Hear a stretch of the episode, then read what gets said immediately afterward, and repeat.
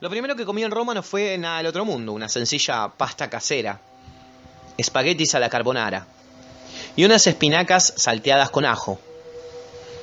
Espantado ante la comida italiana, el gran poeta romántico Shelley escribió una carta a un inglés amigo suyo. Las jóvenes de cierta posición comen algo que no te podés ni imaginar. Ajo.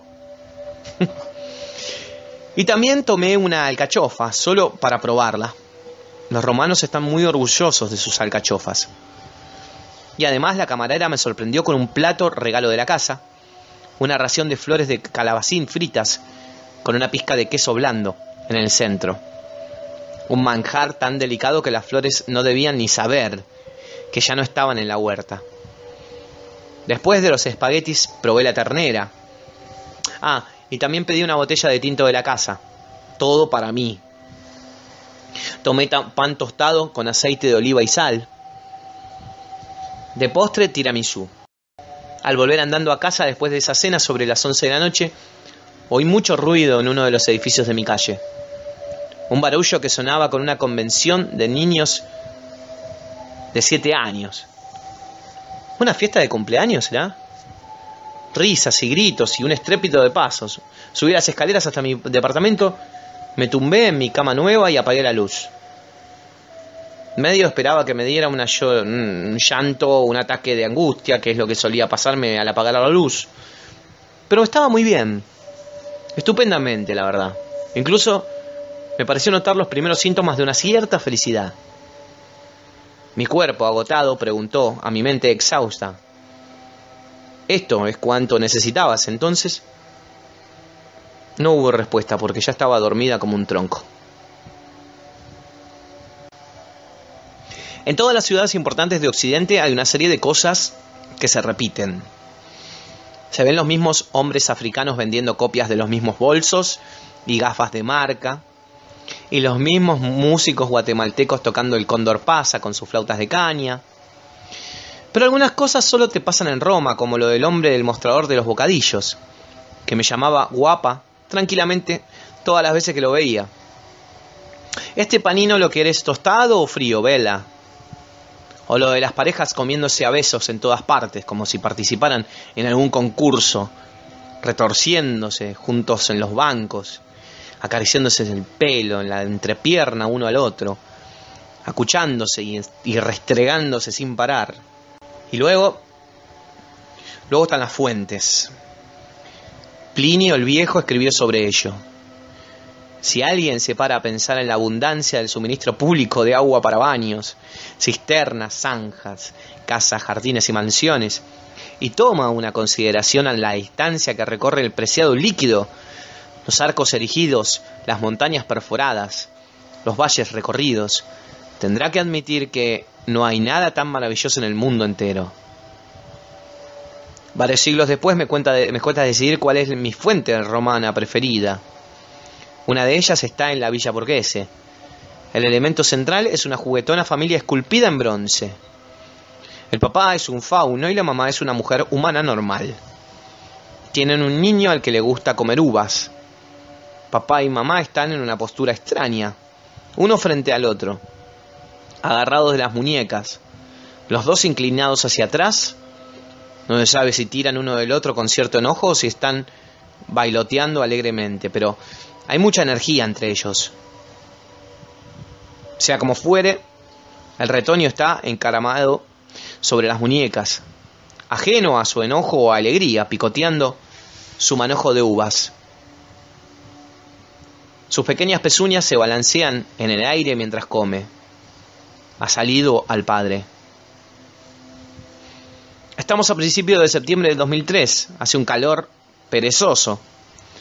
Llevo ya cuatro días en Roma y mi sombra no oscureció aún la puerta de ninguna iglesia o museo, ni tan siquiera hojeé una guía.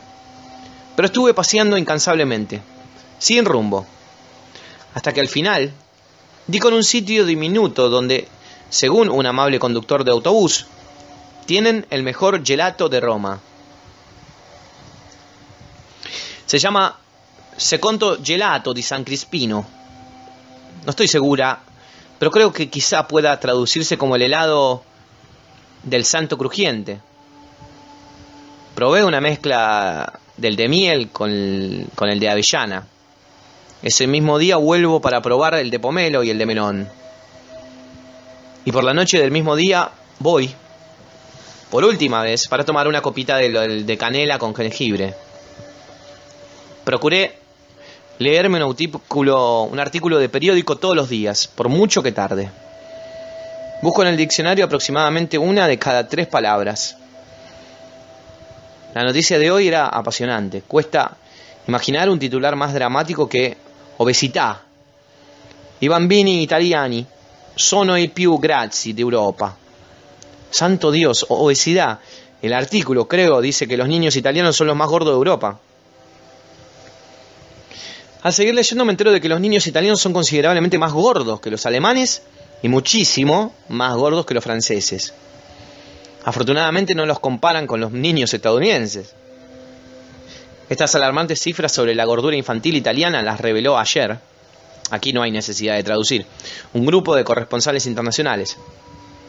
Tardé casi una hora en descifrar el artículo entero. Mientras tanto comía pizza y escuchaba a un niño italiano que tocaba el acordeón en la acera de enfrente. El niño no parecía muy gordo, pero quizás fuera por ser gitano.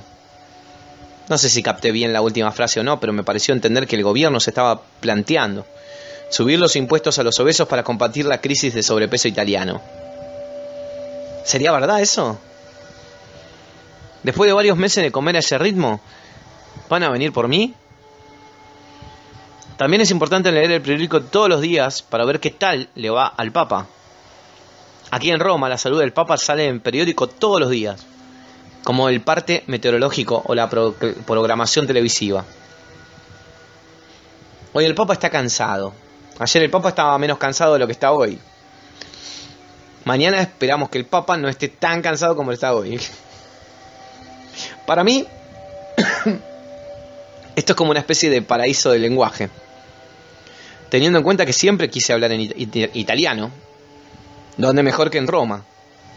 Como si alguien hubiera inventado una ciudad adaptada a mis requisitos, donde todos, hasta los niños, los taxistas y los actores de los anuncios, hablan el mismo idioma mágico. Es como si toda la sociedad conspirase para enseñarme italiano. Hasta publican sus periódicos en italiano mientras yo esté aquí. No les importa.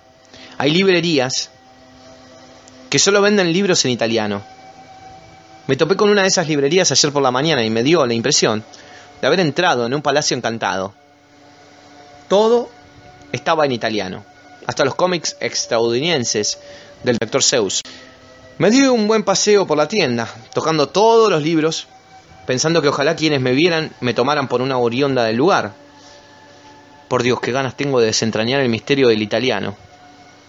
Era como cuando tenía cuatro años y aún no sabía leer. Pero estaba deseando aprender. Recuerdo estar sentada con mi madre en la consulta de un médico con una revista femenina en la mano, pasando las páginas lentamente, mirando fijamente al texto, para que todos los mayores creyeran que sabía leer. No había vuelto a sentirme tan incomprendida durante aquel día. En esa librería tenían versiones bilingües de algunos poetas estadounidenses, en la versión original, a un lado de la página, y la traducción italiana al otro. Compré un libro de Robert Lowell y otro de Louis Gluck. Por todas partes surgen, espontáneamente, clases de conversación. Hoy estaba sentada en el banco de un parque, cuando una mujer diminuta vestida de negro se me acercó. Se me instaló al lado y empezó a echarme la bronca por algún motivo. Muda y desconcertada, negué con la cabeza, me disculpé, diciéndole en un italiano muy académico. Lo siento, pero no hablo italiano. Ella me miró como si quisiera pegarme con una cuchara de madera, en caso de haberla llevado encima. Insistió.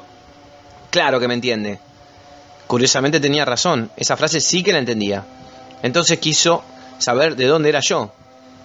Le dije que era de Nueva York. Y le pregunté de dónde era ella, pues, de Roma. Al oírla decirlo, aplaudí como una niña pequeña. Ah, Roma, la hermosa Roma. Me encanta Roma. Qué bonita Roma. La mujer escuchó mis toscas rapsodias con bastante escepticismo. Entonces decidió ir al grano y me preguntó si estaba casada. Le dije que estaba divorciada. Y era la primera vez que se lo contaba a alguien y resultó ser en italiano. Por supuesto, me preguntó, ¿y por qué? Y explicar el porqué de algo es bastante complicado, sea en el idioma que sea. Tartamudeé y al fin logré decir, la habíamos roto, lo habíamos roto. Ella asintió, se puso en pie, caminó hacia su parada de autobús y no volvió la cabeza para mirarme ni una sola vez. ¿Se había enojado conmigo?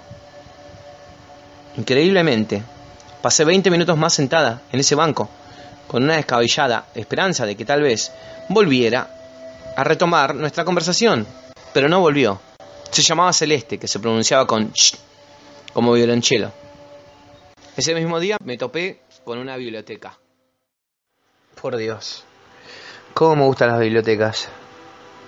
Como estamos en Roma, la biblioteca es antigua y bella. Dentro tiene un patio ajardinado, que uno no se espera al ver el edificio desde la calle. El jardín es un cuadrado perfecto salpicado de naranjos, y en el centro tiene una fuente. Vi enseguida que aquella fuente iba a ser una candidata, a convertirse en mi fuente romana preferida, aunque no se parecía a ninguna de las que había visto por ahora. Para empezar no era de mármol imperial, era una pequeña fuente orgánica cubierta de musgo verde. Era como una mata de helechos desmadejada y húmeda. De hecho, era exactamente como la maraña de hojas que tenía en la cabeza la figura orante que me había dibujado el curandero indonesio.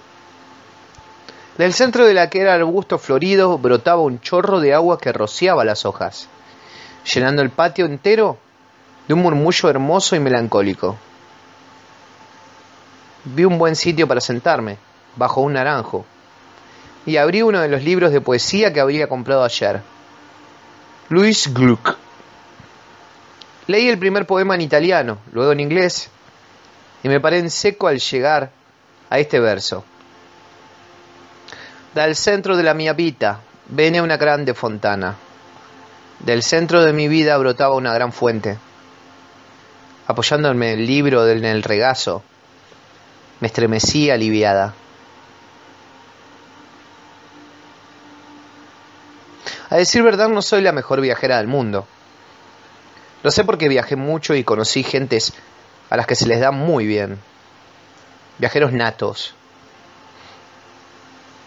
Algunos son tan robustos que podrían beberse un par de litros de agua de una alcantarilla de Calcuta sin ponerse enfermos gente capaz de pillar un idioma exótico, donde los demás solo pillan una infección. Gente que sabe poner en su sitio a un policía mal, encarado, o al funcionario arisco encargado de dar los visados. Gente que tiene la altura y la pinta perfecta para, ser, para parecer normal, sea donde sea. En Turquía podrían ser turcos, en México de repente son mexicanos, en España los toman por vascos, en el norte de África a veces los toman por árabes. Yo en cambio no tengo ninguna de esas aptitudes. Para empezar, no me fundo con el entorno. Alta, rubia, de piel rosada. En lugar de un camaleón parezco un pájaro flamenco.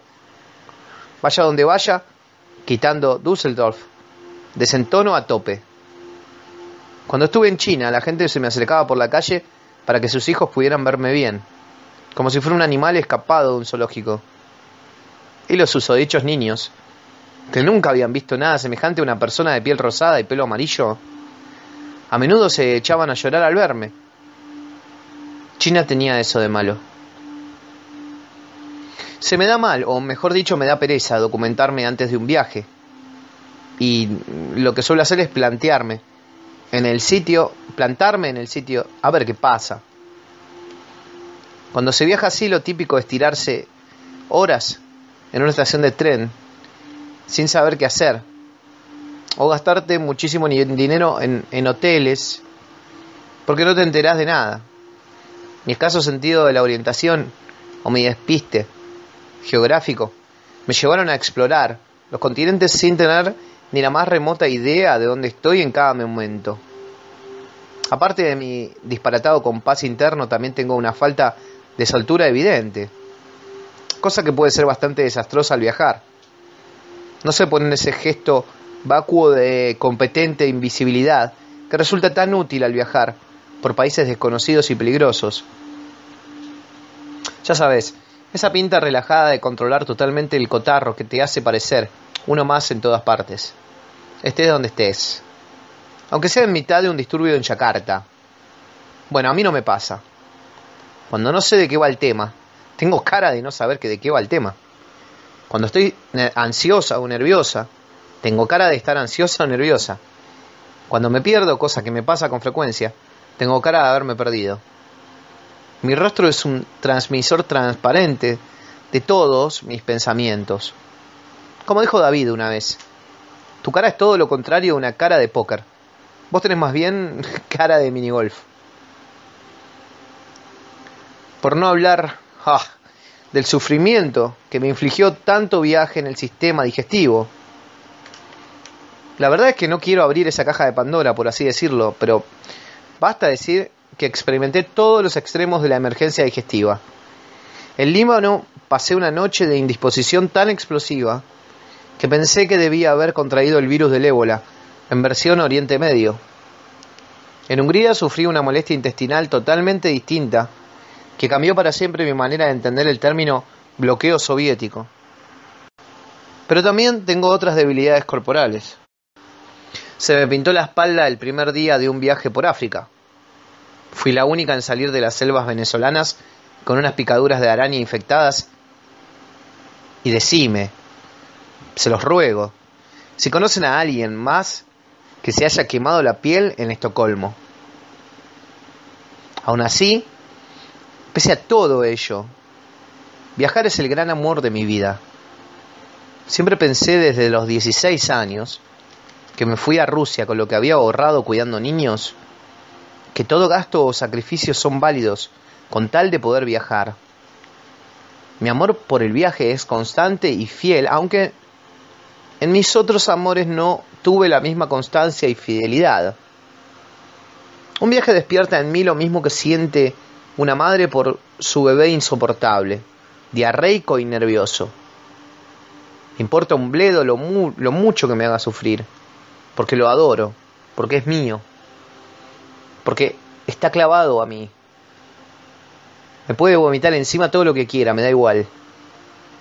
De todas formas, para ser un pájaro flamenco tampoco voy por la vida como una negada total. Tengo mis técnicas de supervivencia. Una es la paciencia. Otra es que llevo poco equipaje. Y como lo que me echen. Pero mi gran base viajera es que soy capaz de llevarme bien con cualquiera. Me llevo bien hasta con los muertos. En Serbia me hice amiga de un genocida y me invitó a pasar las vacaciones en las montañas con su familia. No me enorgullezco de contar a un asesino en serie, serbio, entre mis seres más queridos. Me, me hice la colega con él para que me contara la historia y también para evitar que me diera un puñetazo. Lo que digo es que soy capaz de hacerlo. Y si no hay otra persona con quien hablar, acabaría llevándome bien con el primer montón de piedras que encontrara por ahí. Por eso, no me da miedo viajar a los sitios más remotos del mundo, porque sé que en todos hay humanos con los que poder hablar. Cuando me iba a ir a Italia, la gente me preguntaba, ¿tenés amigos en Roma? Y yo me limitaba a sacudir la cabeza pensando en mis adentros, no, pero los voy a tener. En los viajes los amigos se suelen hacer sin proponérselo, porque te tocan al lado en un tren o en un restaurante o en la celda de una cárcel. Pero estos son encuentros casuales y nunca debe fiarse totalmente de la casualidad si se quiere hacer un acercamiento más sistemático. Aún existe el viejo sistema de la carta de presentación. Hoy en día un correo electrónico para ponerte en contacto con un conocido de un conocido. Este es un modo maravilloso de encontrar gente, pero hay que tener la cara dura de llamar en frío para pedir que te inviten a cenar. Así que antes de irme a Italia pregunté a todos mis amigos estadounidenses si conocían a alguien en Roma. Y me alegro de poder decir que salí de mi país con una lista considerable de contactos italianos. Entre todos los nominados que tengo en la lista de amigos potenciales italianos, el que más me intriga es un tío llamado, un chico llamado, increíble pero cierto, Luca Spaghetti. El tal Luca Spaghetti es un buen amigo de mi querido Patrick McDevitt, a quien conocí en mis tiempos de estudiante. Y de verdad que se llama así. Juro por Dios que no me lo inventé. Es un disparate demasiado grande porque, imagínense, los ven yendo por la vida con un nombre como Lucas Spaghetti. En fin, me pienso ponerme en contacto con Lucas Spaghetti lo antes posible. Eso sí, antes tengo que organizarme la vida académica. Hoy voy a mi primera clase en la Academia de Idiomas Leonardo da Vinci, donde voy a estudiar italiano cinco días a la semana, cuatro horas al día. Lo de estudiar me hace mucha ilusión.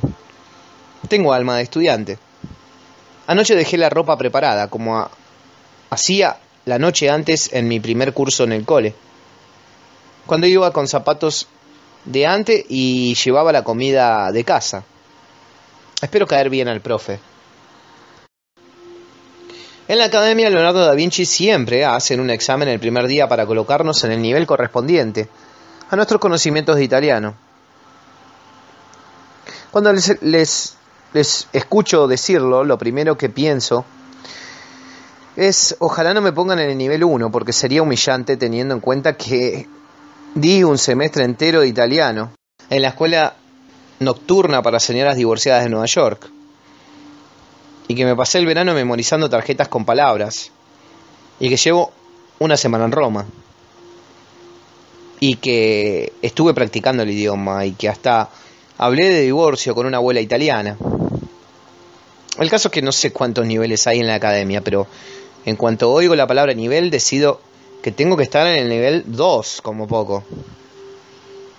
Hoy está lloviendo a cántaros, pero llego puntual a la academia. Igual que de pequeña, como una empollona cualquiera. Y hago el examen. Resulta que es dificilísimo. No consigo hacer ni una décima parte. Sé mucho italiano, sé docenas de palabras en italiano. Pero no me preguntan nada de eso. Y luego hay un examen oral, que aún es peor. Una profesora del Gaducha me entrevista en un italiano que a mí me parece totalmente acelerado y debería estarlo haciendo mucho mejor, pero estoy nerviosa y me equivoco en cosas que sé perfectamente. Por ejemplo, ¿por qué dije vado a scuola en vez de sono andata a scuola? Si lo sé de sobra. Al final, por lo que parece, la cosa no fue tan mal. La profesora del Gaducha echa un vistazo a mi examen y decide ¿Qué nivel me toca? Nivel 2. Me tocó el horario de la tarde. Así que me marcho a comer endivias al horno y al volver a la academia paso con aire de superioridad por delante de los alumnos de nivel 1, que deben de ser mojo estúpido, la, la verdad. Y entro en mi primera clase, con gente que está a mi altura. Los malos lo malo es que enseguida resulta obvio que la que no está a la altura soy yo y que no pinto nada ahí. Porque el nivel 2 es increíblemente difícil, la verdad. Me da la sensación de estar nadando pero a punto de ahogarme, como si tragara agua en cada brazada. El profesor, un hombre delgaducho, ¿por qué serían tan escuálidos todos los profesores de este sitio? No me fío de los italianos escuálidos va a toda pastilla, saltándose capítulos enteros del libro y diciendo, esto ya lo saben, esto también lo saben, y hablando a la velocidad del rayo con mis compañeros de clase, que parecen dominar el idioma a la perfección. Tengo el estómago encogido del horror y respiro entrecortadamente mientras rezo para que no me haga hablar a mí. En cuanto llega la pausa entre clase y otra, salgo del aula con un tembleque en las piernas y corro hacia la oficina de administración, donde, al borde de las lágrimas, le ruego en un inglés muy claro que me pongan en una clase de nivel 1. Así que me hacen caso y bueno, acá estoy. Esta profesora es rechoncha y habla despacio, así que mucho mejor. Lo interesante de mi clase de italiano es que en realidad nadie tiene por qué estar aquí. Nos hemos juntado 12 personas, de todas las edades, de todas partes del mundo, a estudiar un idioma y todos estamos en Roma por el mismo motivo, para estudiar italiano porque nos gusta. No hay nadie con un jefe que les haya dicho es fundamental que estudies italiano para que nos lleves el negocio en el extranjero. Todos ellos, hasta un ingeniero alemán que parece estresado, comparten conmigo una cosa en la que yo me creía muy original. Queremos hablar italiano porque nos gusta la sensación que nos produce. Una mujer rusa de rostro triste nos dice que se está dando el lujo de estudiar italiano porque creo que me merezco algo así de hermoso. El ingeniero alemán dice, quiero saber italiano porque me encanta la dolce vita, la buena vida. Pero con su acortado acento alemán, acaba sonando como si hubiera dicho que le encanta la deutsche vida, o la deutsche vita, la vida alemana, de la que debe estar bastante harto, me temo. ¿Cómo iré descubriendo durante los siguientes meses? Está bastante justificado que el italiano se considere uno de los idiomas más bellos y seductores del mundo. Y por eso no soy la única que lo piensa, para entender por qué. Conviene saber que Europa era antaño un pandemonio de incontables dialectos derivados del latín, que gradualmente, con el paso de los siglos, se desgajaron en un puñado de distintos idiomas, francés, portugués, español, italiano. En Francia, Portugal y España se produjo una evolución orgánica, el dialecto de la ciudad más importante acabó siendo el idioma principal de toda la región. Por tanto, lo que hoy llamamos francés es en realidad una versión del lenguaje parisino medieval. El portugués es de hecho es el lisboeta. El español es esencialmente el castellano. Todas ellas fueron victorias capitalistas. La ciudad más fuerte acababa estableciendo el idioma del país entero. En Italia sucedió algo distinto. La diferencia fundamental fue que durante muchísimo tiempo Italia ni siquiera fue un país. Tardó bastante en conseguir unificarse. Hasta 1861 fue una península de ciudades estado enfrentadas entre sí al mando de arrogantes príncipes locales y de otras potencias europeas. Había partes de Italia que pertenecían a Francia, o a España, o a la iglesia, o al primero que se hacía en el castillo o el palacio correspondiente. Esta intromisión producía en los italianos dos reacciones contrapuestas. Unos se sentían humillados y otros se lo tomaban con la indiferencia típica de los nobles. La mayoría se oponían a la colonización de sus prójimos europeos. Pero había un sector apático que decía, Francia o España. Purché semana. Lo que significa en dialecto lo mismo me da Francia o España mientras tenga algo para comer. Esta disgregación interna significaba que Italia jamás llegó a unificarse debidamente, y el italiano tampoco.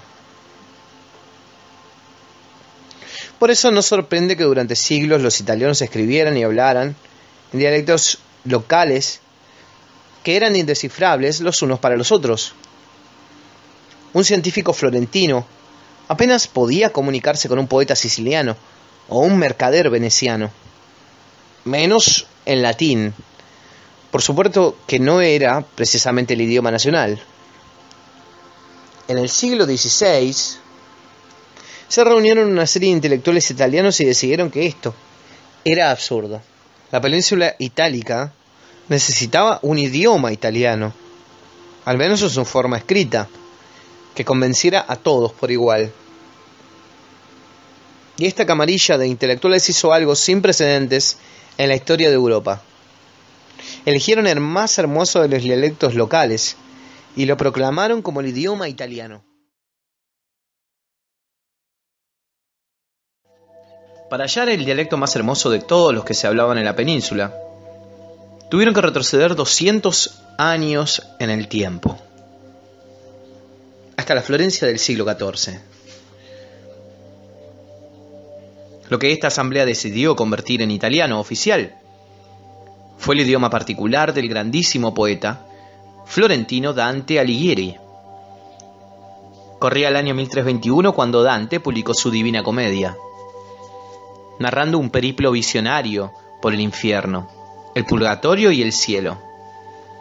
Y escandalizó a su entorno cultural al no haberlo escrito en latín. En su opinión, el latín era un idioma corrupto y elitista, y el hecho de que la prosa culta lo empleara había prostituido la literatura, convirtiéndola en algo solo apto para las clases aristocráticas, que eran las que tenían el privilegio de hablarlo. Lo que hizo Dante fue recurrir al lenguaje de la calle, al florentino auténtico, que hablaban los habitantes de su ciudad, entre los que había coetáneos de la talla de Boccaccio y Petrarca, y emplearlo para escribir su relato. Escribió su obra maestra en lo que él llamaba el dolce stil nuovo, el dulce estilo nuevo, de la lengua vernácula, que fue utilizado conforme escribía en ella, dándole una pronta, una impronta tan personal como después haría Shakespeare con el inglés isabelino. Y resultó que varios siglos después, un puñado de intelectuales nacionalistas decidió que el italiano de Dante iba a ser el idioma oficial de Italia. Como si un puñado de catedráticos de Oxford hubiera decidido a principios del siglo XIX que, a partir de ese momento, en Inglaterra se iba a hablar el más puro inglés shakespeariano. Pero lo curioso es que funcionó. El italiano que hablamos hoy, por lo tanto, no es el romano ni el veneciano, en cuyas ciudades se concentraba el poder militar y mercantil respectivamente, ni tampoco el florentino propiamente dicho. A decir verdad, es un italiano dantesco. Ningún otro idioma europeo tiene un pedigrí tan artístico. Como no habrá ningún otro acondicionado expresamente para expresar los sentimientos humanos, como le sucedió al italiano florentino del siglo XIII, embellecido por uno de los más grandes poetas de la civilización occidental.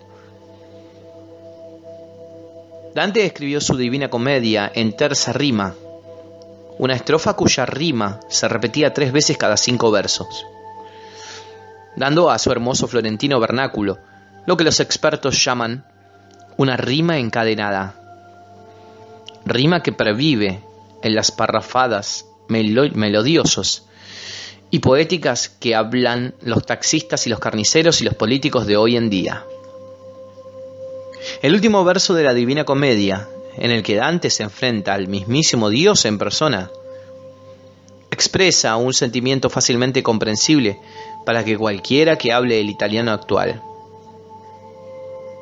Dante escribe a Dios no solo Dante describe a Dios no solo como una visión cegadora de luz celestial, sino ante todo como Vamor que mueve y hoc e valtre stelle, el amor que mueve el sol y las demás estrellas. Así que en realidad no es tan raro que me haya empeñado en aprender este idioma.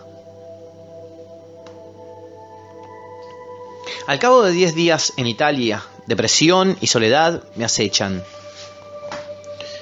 Tras una tarde feliz en la academia, paseo por la villa Borghese al anochecer, viendo la basílica de San Pedro iluminada por los rayos dorados del crepúsculo. Esta escena romántica me ha puesto de buen humor, aunque debo de ser la única de todo el parque que está sola, porque el resto de la gente parece estar acuchando con alguien o jugando con algún niño. Pero me apoyo en la barandilla y me pongo a mirar la puesta de sol. Y me da por pensar. Y comerme el tarro. Y es entonces cuando me acecha la neura. Primero, noto una presencia amenazadora, como la de los detectives de la agencia Pinkerton. Y después me van rodeando depresión a la izquierda, soledad a la derecha. No hace falta que se identifiquen enseñándome su placa Llevamos años jugando al perro y al gato. Aunque admito que me sorprende encontrármelas aquí, al anochecer, en este elegante jardín italiano. La verdad es que no es su sitio. Les digo, ¿cómo sabían que estaba acá? ¿Quién les dijo que estaba en Roma? Depresión, que va de tía lista, me dice, anda, ¿es que no te alegres al vernos? Lárgate, le pido.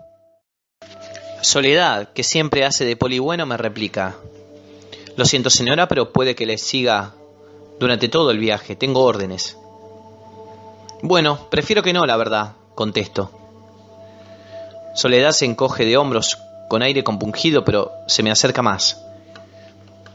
Entonces me, cachean y me sacan de los bolsillos todo lo que pueda producirme algo parecido a la alegría. Depresión incluso llega a usurparme la identidad, su viejo truco de toda la vida. Después Soledad me interroga, cosa que aborrezco, porque suele durar varias horas.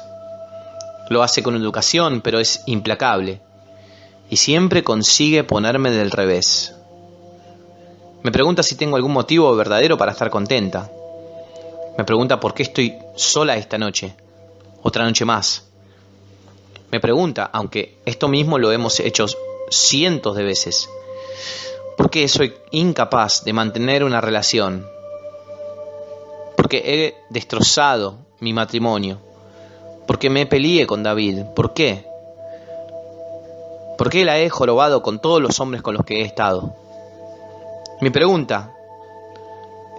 Me pregunta dónde estaba la noche en que cumplí 30 años y por qué las cosas se torcieron tanto desde entonces. Me pregunta por qué soy incapaz de controlarme ¿Y por qué no tengo una bonita casa y unos bonitos niños? ¿Cómo debería tener una mujer respetable de mi edad? Me pregunta por qué, si se puede saber, creo merecerme unas vacaciones en Roma cuando tengo mi vida hecha unos zorros. Me pregunta por qué creo que escaparme a Italia con una como una colegiala me va a hacer feliz. Me pregunta dónde creo que voy a acabar de mayor, como siga viviendo así.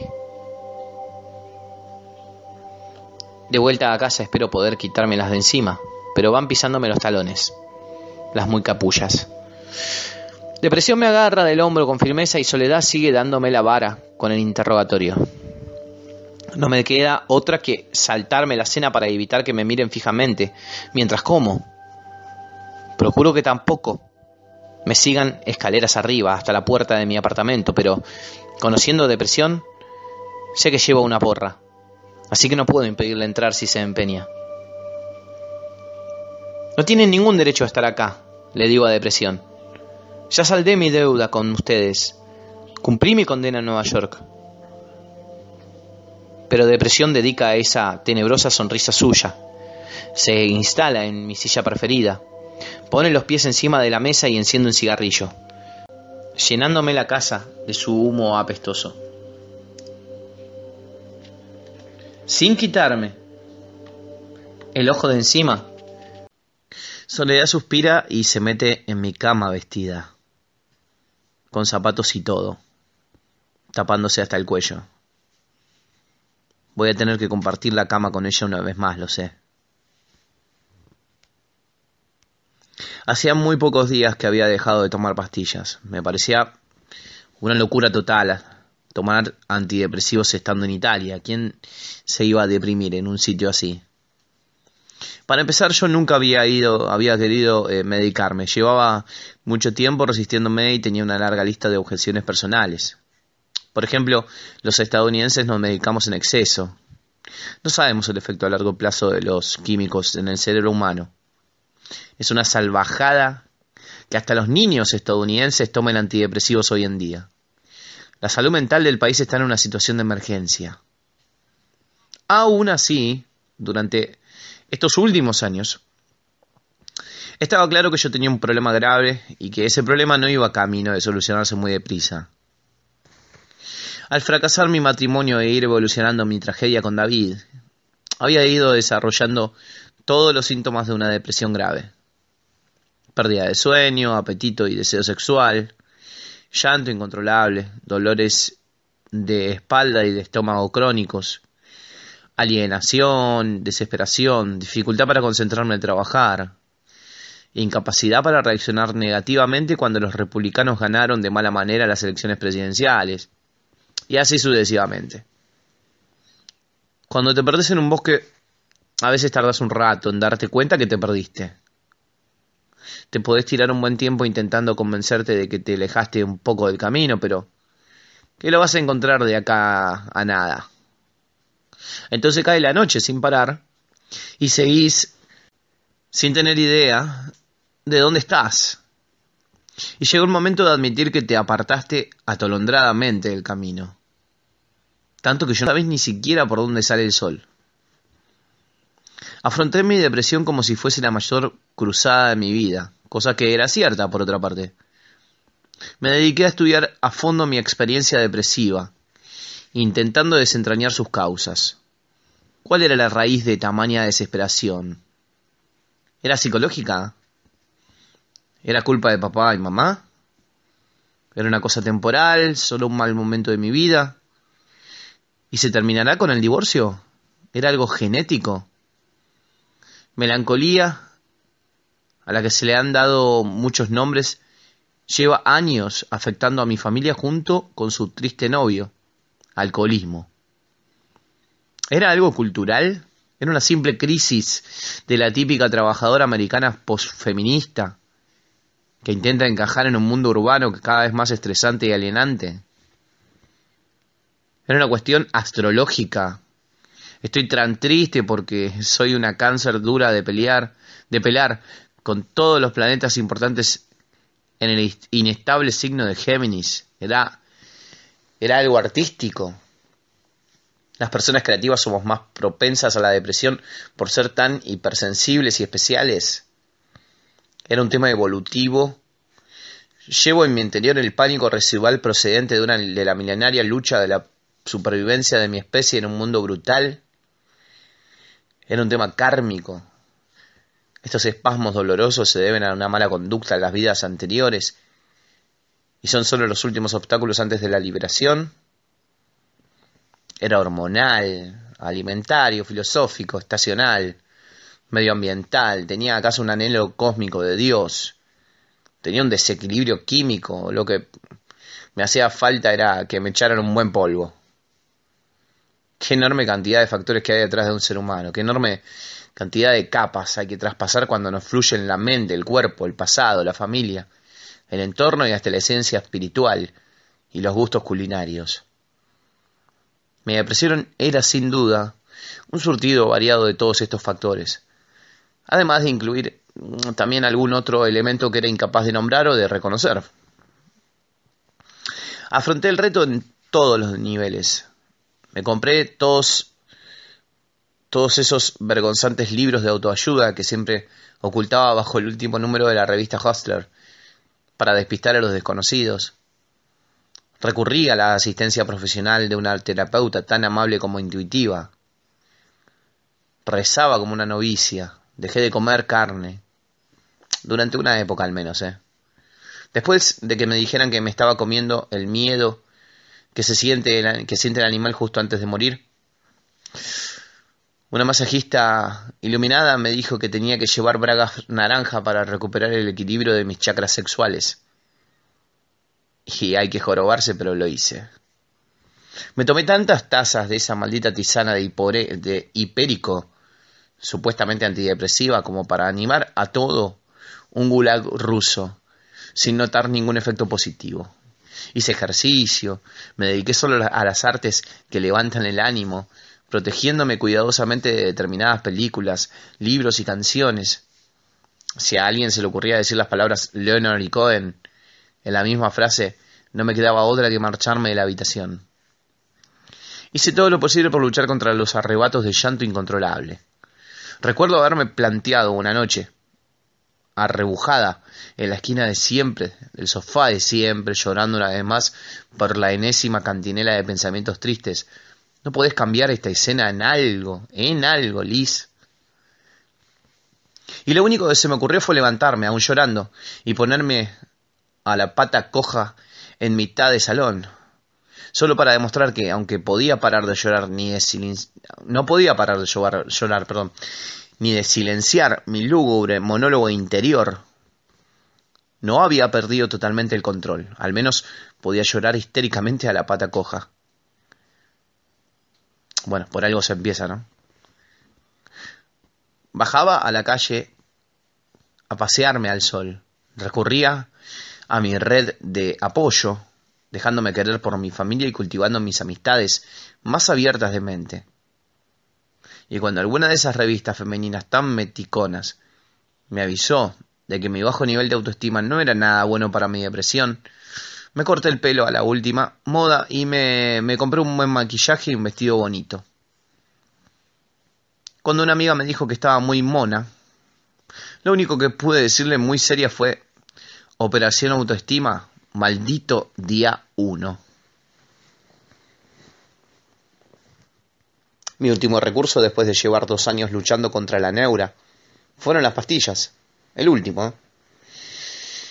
Si se me permite dar mi opinión sobre este asunto, creo que es lo último que voy a probar, sí. En mi caso concreto tomé la decisión de probar la ruta de la vitamina P, como llaman irónicamente al Prozac. Después de pasarme una noche entera sentada en el suelo de mi habitación intentando convencerme a mí misma de que era una tontería cortarme las venas con un cuchillo de cocina. Esa noche gané yo contra el cuchillo, pero por los pelos. Por aquel entonces se me había ocurrido alguna otra genialidad, como tirarme desde un techo o volarme la tapa de los sesos para dejar de sufrir. Pero eso de pasarme la noche con un cuchillo en la mano fue definitivo. Al día siguiente, en cuanto salió el sol, llamé a mi amiga Susan y le supliqué que me ayudara. En toda la historia de mi familia no sé de ninguna mujer que haya hecho eso. Que se plante a medio camino, en la mitad de su vida, y le diga, no puedo dar un solo paso más. Alguien tiene que ayudarme. En cualquier caso, creo que ninguna de las mujeres les habría servido de nada detener sus vidas. Nadie las habría ayudado, porque nadie podía ayudarlas. Solo habrían conseguido morirse de hambre ellas y sus familias. El caso es que no podían dejar de pensar en esas mujeres, no podía dejar de pensar. Y nunca voy a olvidar el rostro de Susan cuando entró casi corriendo en mi apartamento, como una hora después de recibir mi llamada de socorro, y me vio hecho un desastre en el sofá. Todavía sigo viendo la imagen de dolor reflejada en su rostro. Sé que llegó a tener miedo por mi vida. Y es uno de los recuerdos más espeluznantes de aquellos espeluznantes años. Yo me quedé hecha una porquería mientras Susan hacía varias llamadas para dar, un, para dar con un psiquiatra dispuesto a darme hora para ese mismo día y hablar de la posibilidad de recetarme antidepresivos. Escuché lo que Susan le contaba al médico y le, escuchaba decir, me temo que mi amiga pueda eh, lesionarse, autolesionarse gravemente. Y la verdad es que yo también lo temía. Cuando fui al psiquiatra esa misma tarde me preguntó por qué había tardado tanto en pedir ayuda. Como si no llevara una eternidad intentando ayudarme yo sola. Le hablé de lo poco que me convencían los antidepresivos, enumerándole mis, mis objeciones, poniendo encima de su mesa ejemplares de mis tres libros publicados hasta entonces. Le dije, soy escritora, por favor, no me hagas nada que pueda dañarme el cerebro. Si tuvieras un problema de riñón, no, durarías no dudarías en tomarte las pastillas de turno. ¿Por qué tenés tanta prevención en este caso? Lo que demuestra lo poco que sabía de mi familia, porque Gilbert es capaz de no medicarse una enfermedad renal, porque en mi familia cualquier enfermedad se valora como un síntoma evidente de un fracaso personal, ético y moral. Me fue recetando medicamentos, tranquimacin, besitran y Sintabac hasta que dimos con una combinación que no me hacía vomitar ni me, ni me dejaba el deseo sexual perdido en una lejana, en una lejana nebulosa. Rápidamente, en menos de una semana, fue como si en el cerebro se me abriese un agujero de varios centímetros por el que me entraba la luz del sol. Además, por fin conseguí dormir algo. Y eso sí que fue una bendición, porque si no dormís, no hay manera de salir de la zanja, no hay ni la menor posibilidad. Las pastillas me devolvieron esas horas de sueño reparador, además de sacarme el temblor de las manos, aliviarme la enorme presión que me dejaba en el pecho y permitirme caminar por la vida sin ir, siempre con el botón rojo de alarma encendido. Pese a todo, lo de las pastillas nunca acabó de convencerme del todo, aunque me ayudaron enormemente. La verdad que me tenía sin cuidado que la gente me dijera que no pasaba nada por tomar pastillas. Y que era algo totalmente seguro. Siempre tuve mis dudas sobre eso. Formaron parte de mi tabla de salvación, de eso no hay duda. Pero quería dejar de tomarlas cuanto antes. Empecé a tomar la medicación en enero de 2003 y en mayo ya había disminuido la dosis significativamente. De todas formas, esos fueron los peores meses, los últimos meses del divorcio los últimos meses maltrechos con David. Habría podido pasar esa época sin pastillas si le hubiera echado narices al asunto. ¿Podría haber sobrevivido a mí misma yo sola, sin ayuda de nadie? Bueno, no sé eso. Es lo malo de nuestras vidas, que no tenemos controladores, así que no sabemos cómo habríamos salido si nos hubieran cambiado alguna de las variables. Lo, que sé es que las pastillas me sirvieron para quitarle algo de catastrofismo a mi sufrimiento. Eso sí que lo agradezco.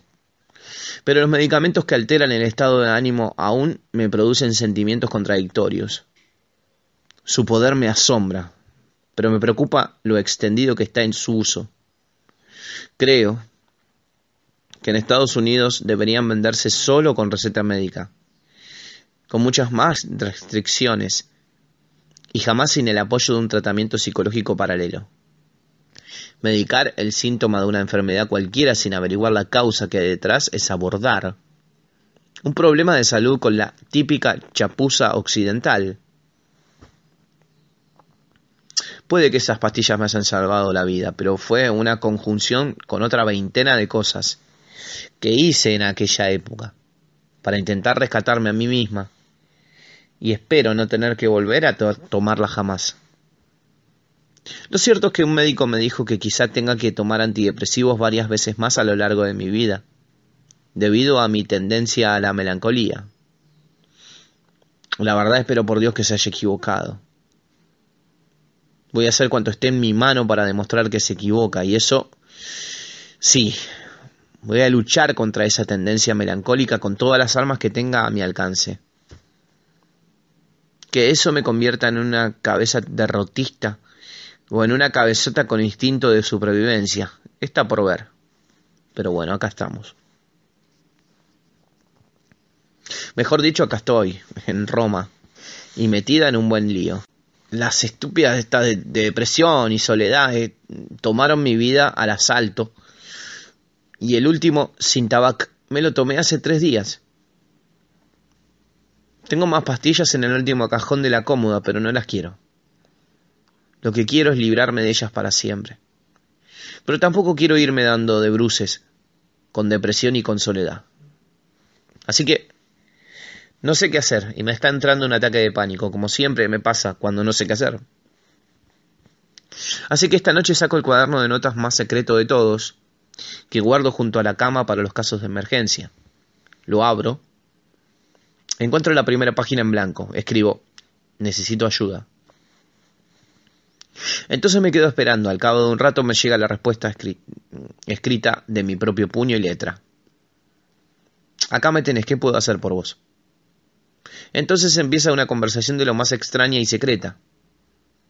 Acá, en mi cuaderno más privado, es donde hablo conmigo misma. Habló con esa voz que se me presentó aquella noche, cuando sentada en el suelo del cuarto de baño recé a Dios por primera vez, rogándole llorosa que me ayudara y algo. O alguien me dijo, volví a la cama, Liz. En los años que pasaron desde entonces, volví a hallar esa voz siempre que estuve en una situación de código rojo. Y descubrí que la mejor manera de comunicarme con ella es mediante una conversación escrita. Me sorprendió descubrir además que casi siempre tengo acceso a esa voz, por muy tenebrosa que sea mi angustia. Incluso en mis momentos de máximo sufrimiento, esa voz tranquila, compasiva, cariñosa e infinitamente sabia, que puede que sea yo o que no seas del todo yo, siempre está disponible para tener una conversación escrita a cualquier hora del día o de la noche.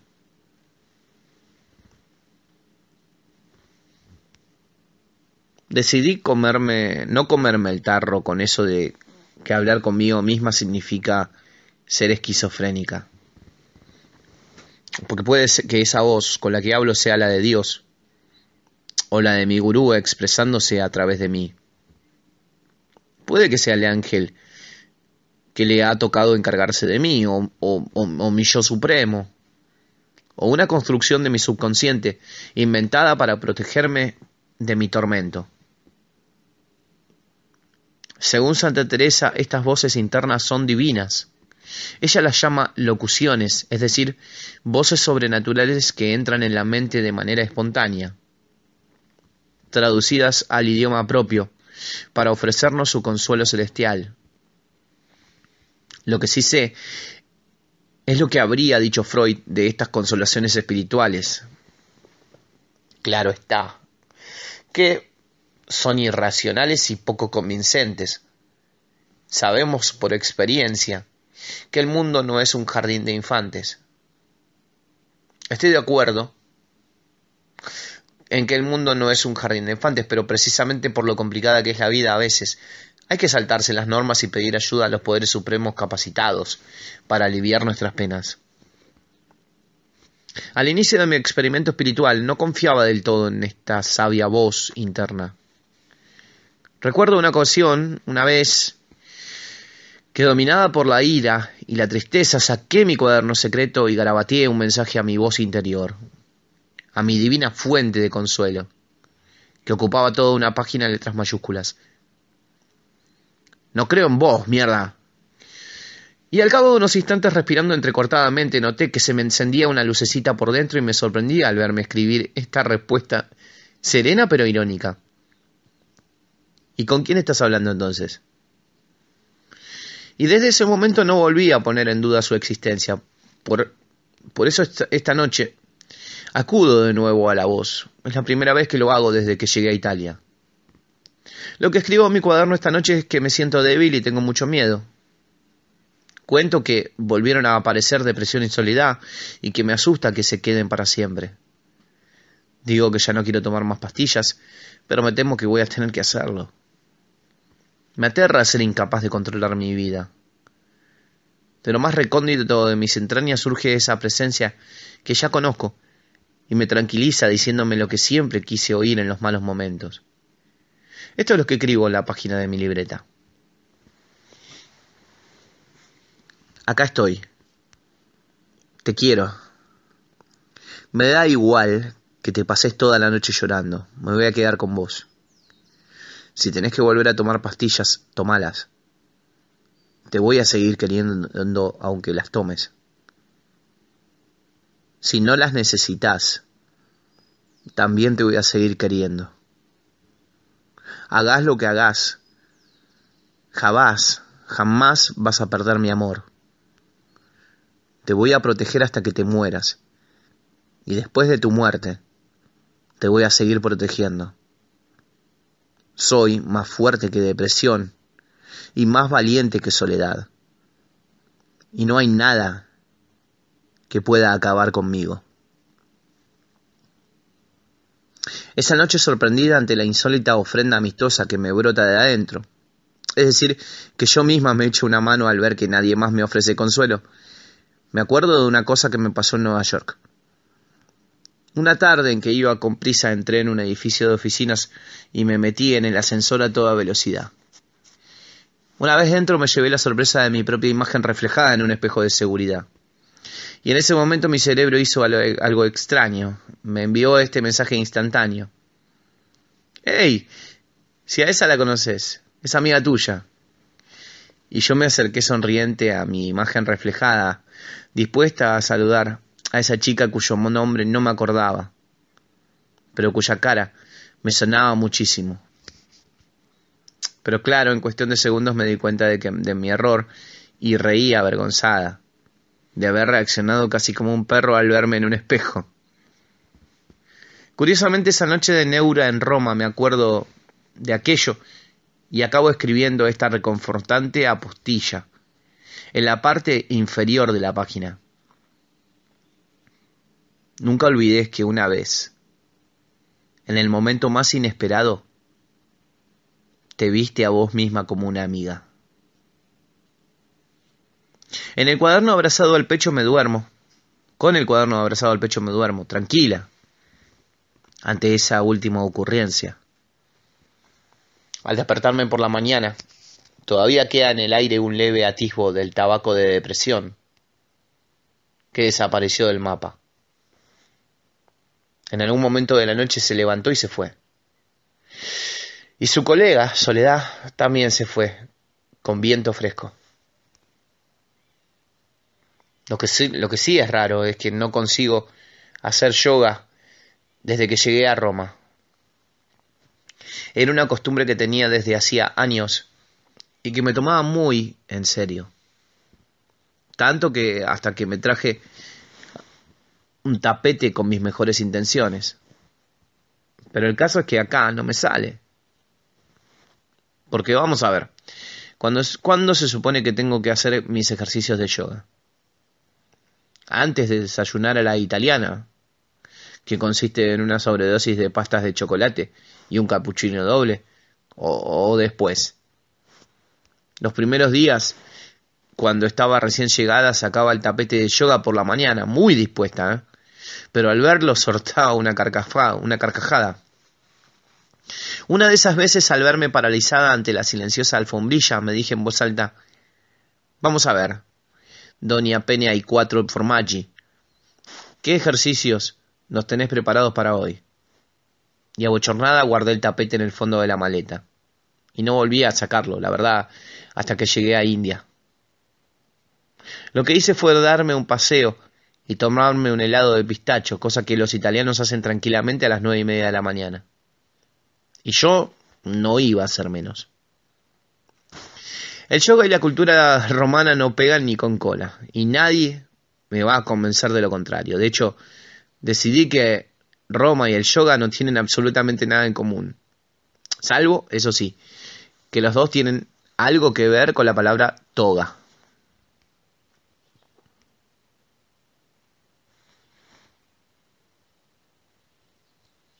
Tengo que hacer amigos como sea. Así que me pongo a ello y al llegar el mes de octubre ya tengo un buen surtido. Resulta que en Roma hay otras dos Elizabeth aparte de mí. Las dos son estadounidenses, las dos son escritoras. La primera, Elizabeth, es novelista y la segunda escribe sobre gastronomía. Con un departamento en Roma una casa en, en Umbría, un marido italiano y un trabajo que consiste en ir por Italia, probando comida para escribir en la revista Gourmet. Debe ser que la segunda Elizabeth ha librado de la muerte a muchos huérfanos en su vida anterior. Como era de esperar, sabe dónde hay que comer en Roma, incluyendo una gelatería, donde dan helado de pastel de arroz. Y si, si no es eso lo que comen en el cielo, bueno, mejor no ir. El otro día salí a comer con ella.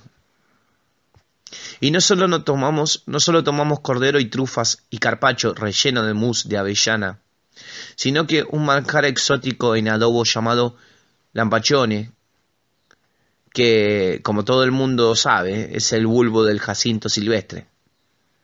A estas alturas, por supuesto, también me hice amiga de Giovanni y Darío, mis gemelos de ensueño del intercambio tándem. En mi opinión, Giovanni, con su dulzura, debería formar parte del patrimonio nacional italiano. Me encariñé con él la noche que nos conocimos, cuando al verme nerviosa, porque me faltaban palabras para hablar en italiano, me puso la mano en el brazo y me dijo, Liz, tenés que tratarte mejor a vos misma cuando estés aprendiendo algo nuevo. A veces se porta como si fuera mayor que yo, con su frente despejada y su licenciatura en filosofía, y sus solemnes opiniones políticas. Me empeño en hacerlo reír, pero Giovanni no siempre entiende mis chistes. No es fácil entender el humor en un idioma distinto al nuestro. Sobre todo, si sos tan serio como Giovanni. La otra noche me dijo, cuando sos irónica siempre me quedo atrás. Soy más lento. Es como si, vos fueras el rayo y yo el trueno. y yo pensé, sí, cielo. Y vos sos el imán y yo el acero. Llévame hacia tu cuerpo de hombre, liberame de mis encajes de mujer. Pero todavía no me besó. A Darío, el otro gemelo, no lo veo demasiado, pero él, a la que sí ve mucho, es a Sophie, mi mejor amiga de la Academia de Idiomas. Y si yo fuese Darío, también querría pasar mucho tiempo con ella. Sophie es sueca, tiene veintitantos años y es una chica tan linda que se podría poner en un anzuelo para cazar hombres de todas las edades y nacionalidades. Tiene un buen trabajo en un banco sueco, pero ha escandalizado a su familia y asombrado a sus compañeros de trabajo al pedir cuatro meses de baja para venirse a Roma a estudiar italiano, solo por lo bonito que le parece. Todos los días después de clase, Sophie y yo nos sentamos a orillas del Tíber, a comer gelato y estudiar juntas. Aunque lo que hacemos no se le puede llamar estudiar, la verdad sea dicha. Es más bien disfrutar juntas del italiano en una especie de ritual religioso. Y siempre nos enseñamos una a la otra las expresiones que más nos gustan. Por ejemplo, el otro día aprendimos que un amica, stretta, quiere decir una buena amiga.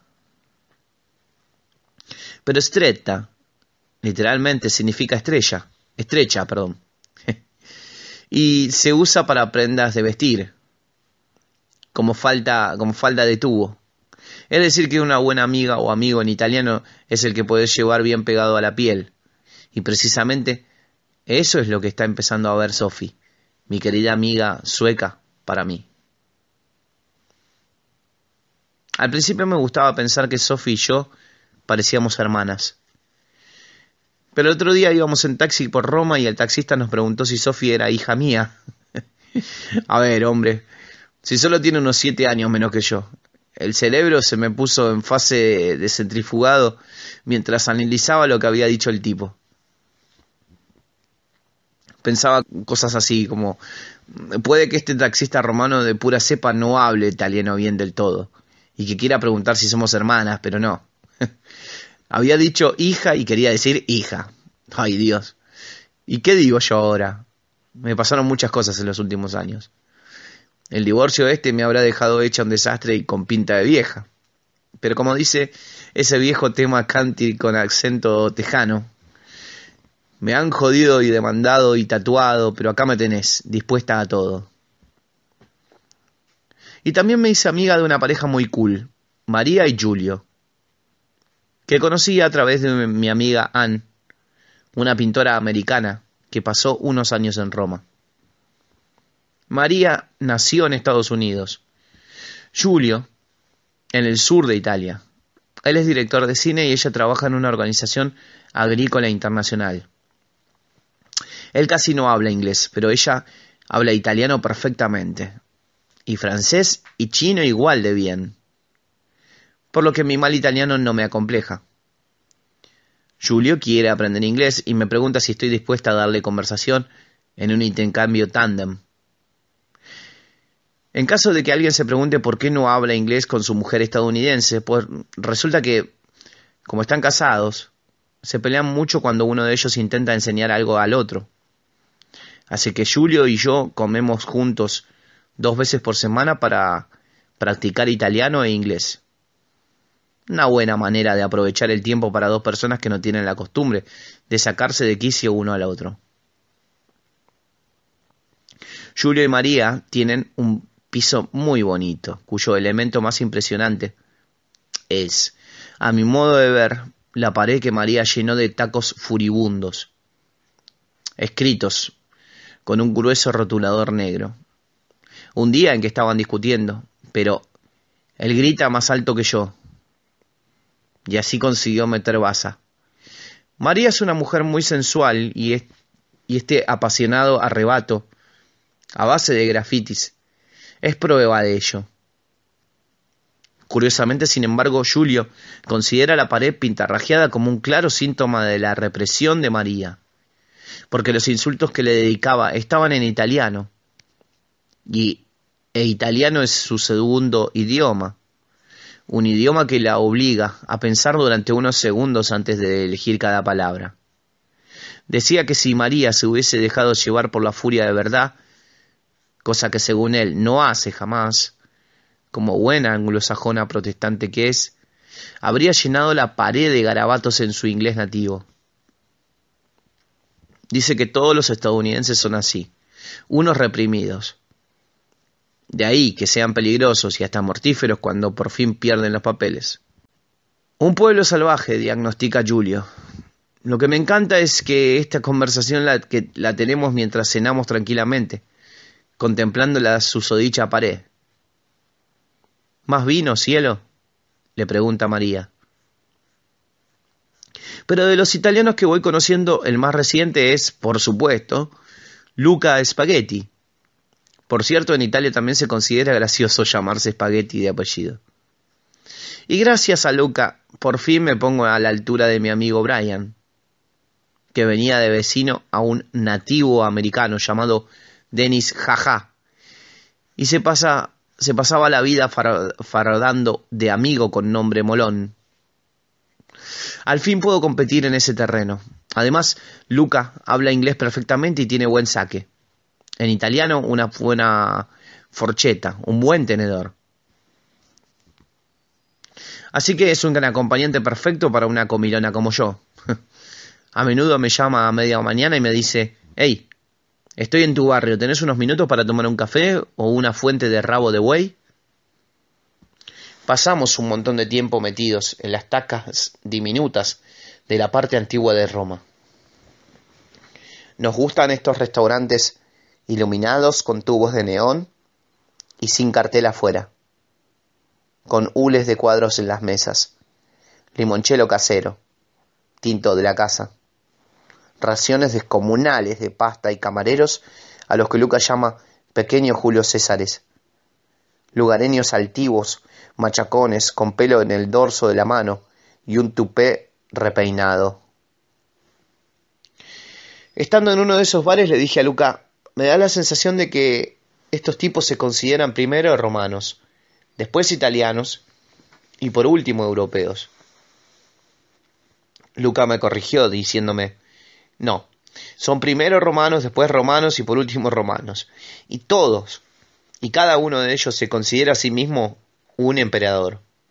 Luca es asesor fiscal, un asesor fiscal italiano, lo que significa que es, en sus propias palabras, un artista. Porque los códigos tributarios italianos contienen varios centenares de leyes y todas ellas se contradicen. De modo que hacer una declaración de Hacienda aquí requiere una capacidad de improvisación como la de un músico de jazz. El caso es que a mí me hace gracia que sea asesor fiscal, porque me parece un trabajo muy serio para un tipo tan alegre. A él por su parte le hace gracia que yo tenga ese otro lado, el del yoga, que nunca se me ve. Es incapaz de entender que yo quiera ir a India, a un sitio tan absurdo como un ashram, cuando podría quedarme el año entero en Italia, que es donde debería estar. Al verme chupándome los dedos después de haber rebañado la salsa del plato con un trozo de pan, me dice, ¿Y qué pensás comer en India? Otras veces me llama Gandhi con bastante ironía, sobre todo cuando me ve descorchar la segunda botella de vino. Luca viajó en lo suyo, aunque aseguro que jamás se le ocurriría irse de Roma, donde tiene a su mamá. En eso es el típico hombre italiano. ¿Qué iba a decir si no? Pero no solo se queda por lo de la mamá. Tiene treinta y pocos años y lleva con la misma novia desde que era pequeño, la guapa Juliana, a quien Luca describe con acierto y ternura como aqua e sapone, es decir, tan sencilla como el agua y el jabón. Sus amigos son los mismos desde que era pequeño, y todos son del mismo barrio. Los domingos siempre ven el fútbol juntos, en el estadio o en un bar, si el equipo romano juega fuera de casa. Y después cada uno se va a casa de sus papás a darse el atracón dominical con lo que se, se prepararon sus respectivas mamás y abuelas. Si yo fuese Luca Spaghetti, tampoco me iría de Roma. A todas estas Lucas, Luca ha estado un par de veces en Estados Unidos y le gusta. Nueva York le parece fascinante. Aunque opina que los neoyorquinos trabajan demasiado, por muy contentos que parezcan. A los romanos, en cambio, les horroriza trabajar. Lo que a Luca Spaghetti no le gusta es la comida americana, que según él puede describirse con una sola palabra, telepizza. Fue Luca el que intentó convencerme de que probase mollejas de cordero lechal. Es una especialidad romana. Lo cierto es que Roma es una ciudad bastante tosca, donde son célebres ciertos guisos tradicionales como la entraña y la lengua, es decir, las partes del animal que los ricos del norte tiran a la basura. Las mollejas de cordero sabían bien, siempre que no me parase a pensar en lo que eran.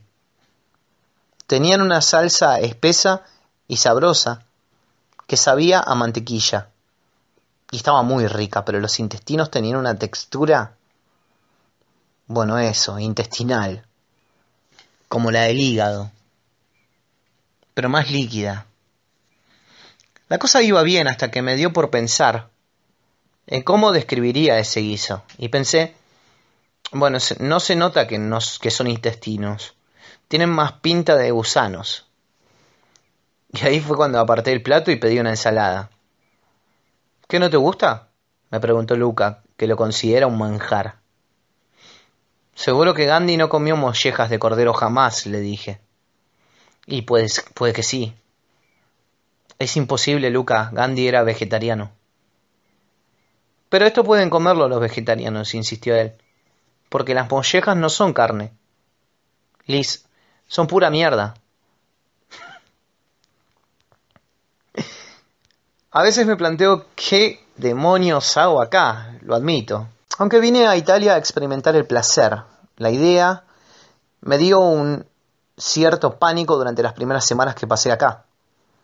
Francamente, el placer en estado puro no es mi arquetipo cultural. A lo largo de muchas generaciones, lo que más se ha valorado en mi familia es la seriedad. Los antepasados de mi mamá eran inmigrantes suecos unos granjeros dispuestos a luchar contra el placer a patadas y a juzgar por las fotos, capaces de aniquilarlo con sus botas claveteadas. Mi tío los llamaba los bueyes. Los ancestros de mi papá eran puritanos ingleses, gente relajada y juerguista donde la haya. Mirando el árbol genealógico de mi papá, que se remonta hasta el siglo XVII, aparecen ancestros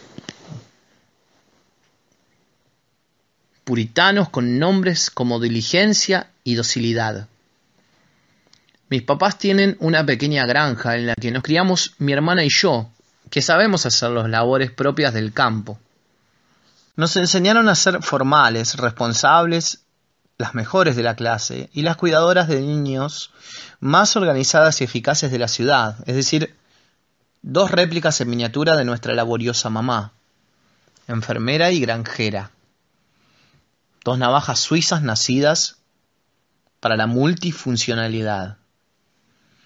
Viví muy buenos momentos con mi familia, me reí mucho con ellos, pero teníamos las paredes empapeladas de listas de cosas, pendientes. Y no vi ocioso a ninguno de mis parientes jamás en mi vida.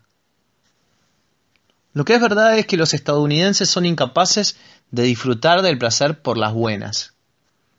Estados Unidos valora el entretenimiento, pero eso no implica que valore el placer. Los americanos dedican miles de millones de dólares a la industria del entretenimiento, que incluye desde el cine porno hasta los parques temáticos, pasando por la mismísima guerra. Pero eso no es exactamente lo mismo que el disfrute silencioso. Los estadounidenses trabajan más y mejor que nadie e invierten en ello más horas estresantes que ningún otro país actual. Pero como señala Luca Spaghetti, todo indica que lo hacemos porque nos gusta, unas estadísticas alarmantes indican que muchos norteamericanos están más contentos y se sienten más realizados en la oficina que en casa. Obviamente todos acabamos trabajando demasiado y nos quemamos y no nos queda otra que pasarnos el fin de semana entero en pijama, comiendo cereales directamente de la caja, viendo la tele en estado levemente comatoso, que es lo contrario de trabajar, sí, pero no es exactamente lo mismo que el placer.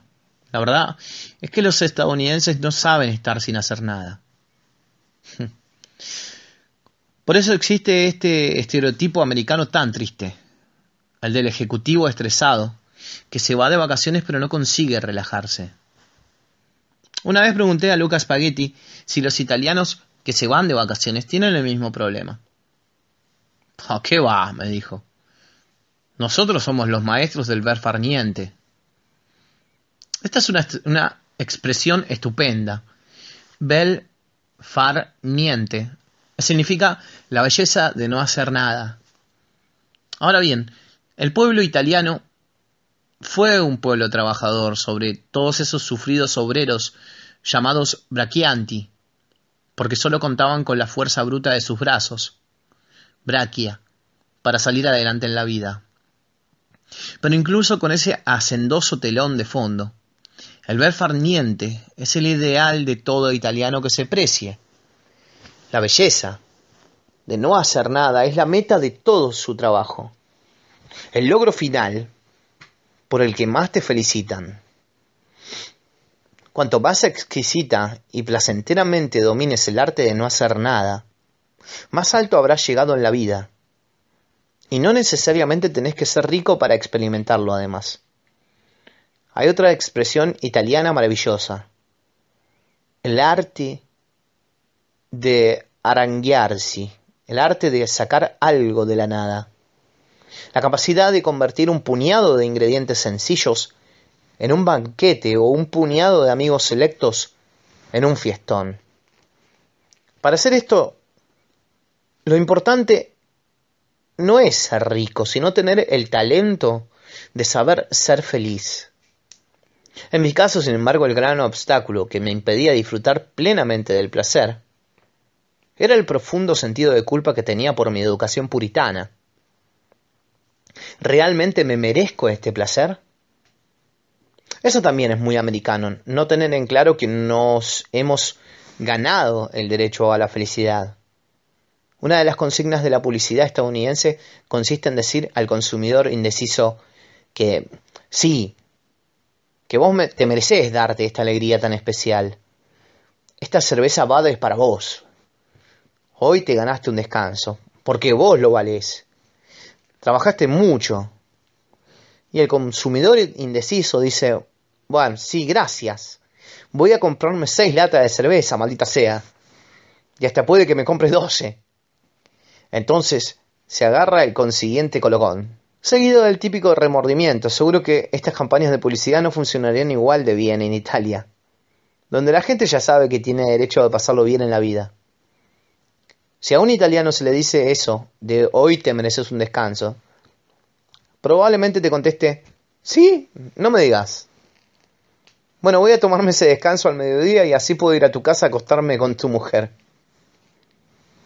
Por eso, cuando dije a mis amigos italianos que había ido a su país para disfrutar de cuatro meses de puro placer, la idea no les pareció nada rara.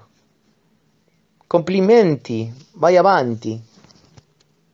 Que quiere decir enhorabuena, como dirían ellos. Adelante, date el placer vos misma.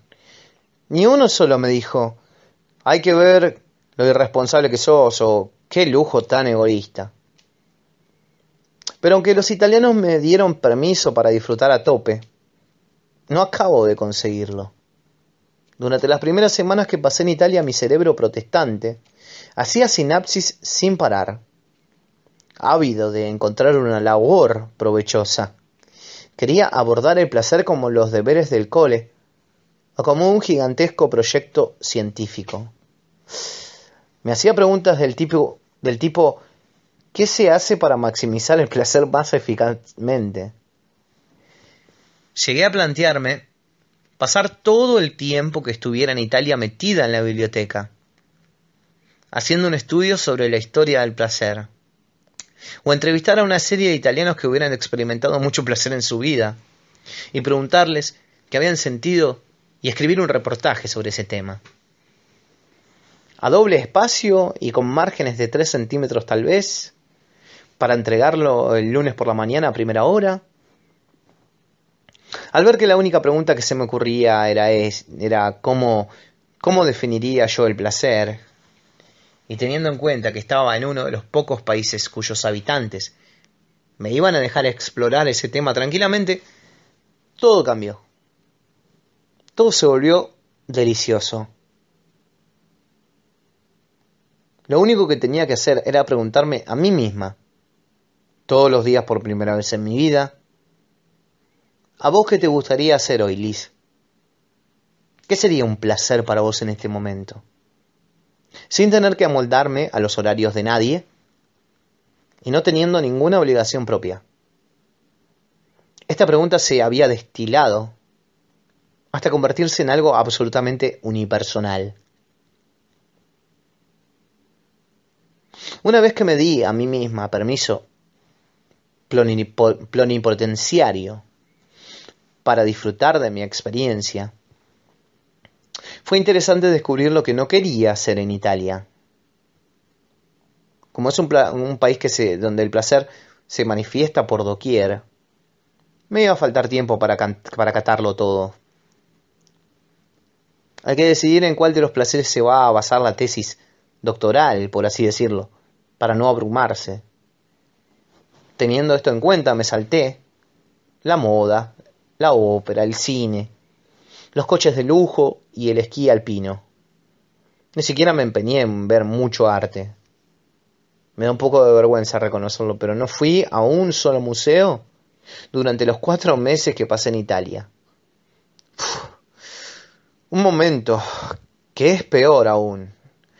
Tengo que confesarles que sí que sí que fui a un museo, el Museo Nacional de la Pasta en Roma.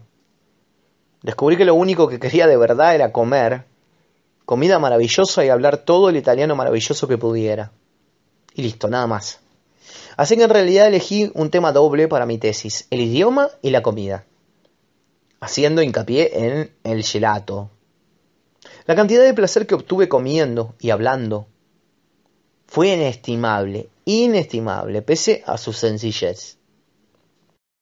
A mediados de octubre hubo un par de horas que vistas desde fuera pueden parecer una tontería, pero que atesoro entre las más felices de mi vida. Cerca de mi apartamento, a un par de calles de distancia descubrí un mercado que se me había escapado hasta entonces. Me acerqué a un diminuto puesto de verduras donde había una mujer italiana y su hijo vendiendo un surtido selecto de sus productos. Unas hojas de espinaca magníficas, tan verdes, que casi parecían algas. Unos tomates de un rojo tan sangriento como los intestinos de una vaca, y unas uvas de color champán de piel tan tersa como los leotardos de una cornisa. Elegí un manojo de espárragos esbeltos y relucientes. Logré preguntar a la mujer, en un italiano decente, si podía llevarme solo la mitad de los espárragos. Al vivir sola, le expliqué, con eso me bastaba. Y sin pestañearme quitó de las manos el manojo de espárragos y lo dividió en dos partes. Le pregunté si tenía el puesto en el mismo sitio todos los días. Me dijo que sí, estaba en ese mismo lugar desde las siete de la mañana. Su hijo, que era muy lindo, me miró con gesto guasón y dijo, bueno, algunas veces consigue llegar a las siete. Todos nos reímos. La conversación entera fue en italiano, un idioma del que meses atrás no hablaba ni una palabra. Así que volví a pie a mi apartamento y me hice un par de huevos. Morenos, frescos, pasados por agua. Les quité la cáscara y los puse en un plato junto a los siete tallos de espárrago, tan finos y crujientes, que no me hizo falta ni hervirlos. También le sumé al plato unas aceitunas, los cuatro pedazos de queso de cabra que había comprado al día anterior en la formallería de abajo y dos lonchas de salmón rosado y aceitoso. De postre el hermoso melocotón, aún tibio de estar bajo el sol romano, que me había regalado la mujer del puesto de verduras. Pasé un buen rato sintiéndome incapaz de tocar aquel manjar porque mi almuerzo era una obra maestra. La materialización del arte de sacar algo de la nada. Finalmente, después de asimilar la belleza de aquel plato, me senté en el parque limpio de mi salón, en un sitio donde daba el sol, y me comí hasta el último bocado, con los dedos mientras leía en el periódico el artículo en italiano que me tocaba ese día. Resumaba felicidad por todas las moléculas de mi cuerpo, hasta que, como me pasaba a menudo durante los primeros meses de mi viaje, siempre que me daba un arrebato de felicidad, se me disparó la alarma de la felicidad. Oí la voz de mi ex marido hablándome en tono despreciativo. O sea, que lo abandonaste todo por esto. Por esto tiraste a la basura nuestra vida. Por unos espárragos esbirriados y un periódico en italiano. Y le contesté en voz alta. Para empezar, lamento decirte que esto ya no es asunto tuyo. Le solté. Pero te voy a decir la respuesta a la pregunta. Y es sí. Un tema evidente que debería tratar en relación con mi búsqueda de la felicidad en Italia es ¿y el sexo qué? La respuesta a esa pregunta es sencilla. No quiero practicar sexo mientras esté mientras esté aquí. Aunque la respuesta completa y sincera a esa pregunta es que por supuesto a veces tengo unas ganas tremendas de sexo. Pero decidí quedarme en el banquillo de momento. No quiero tener ninguna historia con nadie. Lo que sí echo de menos es los besos, porque me gusta mucho besar. Me quejo tanto de eso con Sophie, que el otro día me dijo con bastante desesperación, ay Dios, Liz, si no queda más remedio voy a tener que besarte yo. Pero de momento no voy a hacer nada. Cuando tengo uno de esos días de sentirme sola, pienso, bueno, estate sola, Liz. Aprende a relacionarte con ella. Hace un mapa de la soledad, sentate a su lado por una vez en la vida. Da la bienvenida a esa experiencia humana pero no vuelvas a usar el cuerpo o los sentimientos de otras personas para intentar aliviar tus deseos insatisfechos. Este es un procedimiento de emergencia para salvarme la vida, más que otra cosa. Yo me inicié pronto en mi búsqueda de placer romántico y sexual. Apenas había salido de la adolescencia cuando tuve mi primer novio y en mi vida, desde los 15 años, siempre hubo algún chico o algún hombre. A veces dos a la vez. Eso fue hace, mm, a ver, 19 años van a ser. Es decir, que llevo casi dos décadas sólidas metida en algún drama con algún hombre. se iban solapando sin que hubiera ni una semana de respiro entre uno y otro. Y no puedo evitar pensar que eso es un cierto estorbo en mi camino hacia la madurez. Por otra parte, con los hombres siempre tengo problemas de espacio. Aunque quizá no sea esa la manera de expresarlo. Para tener problemas de espacio con alguien, primero hay que tener un espacio propio, ¿no? Pero yo me fundo tanto con la persona a la que quiero que desaparezco. Soy como una membrana permeable. Si te quiero, te lo doy todo. Te doy mi tiempo, mi cariño, mi entrepierna, mi dinero, mi familia, mi perro. El dinero de mi perro, el tiempo de mi perro, todo. Si te quiero, voy a cargar con tus penas, voy a saltar todas tus deudas, de todo tipo literalmente. ¿eh? Te voy a proteger de todas tus inseguridades, te voy a sacar de dentro de todas esas cualidades que no sabías que, que podías cultivar. Y voy a comprarte regalos de Navidad para vos y para toda tu familia. Te voy a dar el sol y la luna. Y si no puedo dártelos, te voy a invitar a unas buenas vacaciones. Llueva o truene, te voy a dar todo esto y más, hasta que me quede tan machacada y vacía por dentro para recuperar energías que no me quede más remedio que enamorarme perdidamente de otro. Estas cosas mías no las cuento con orgullo, pero así fui siempre en mi vida. Poco después de haber dejado a mi marido estaba en una fiesta y un muchacho al que conocía muy poco me dijo, va, si estás tan cambiada que pareces una persona distinta ahora que tenés ese novio nuevo. Antes te parecías a tu marido, pero ahora te pareces a David. Si hasta te vestís como él y hablas como él. ¿Sabes que hay gente que se parece a su perro? Creo que vos siempre te pareces al hombre de turno. Y santo Dios, creo que me vendría bien un paréntesis en ese ciclo para tomarme el tiempo de descubrir cómo soy y cómo hablo cuando no estoy empeñada en fundirme con alguien.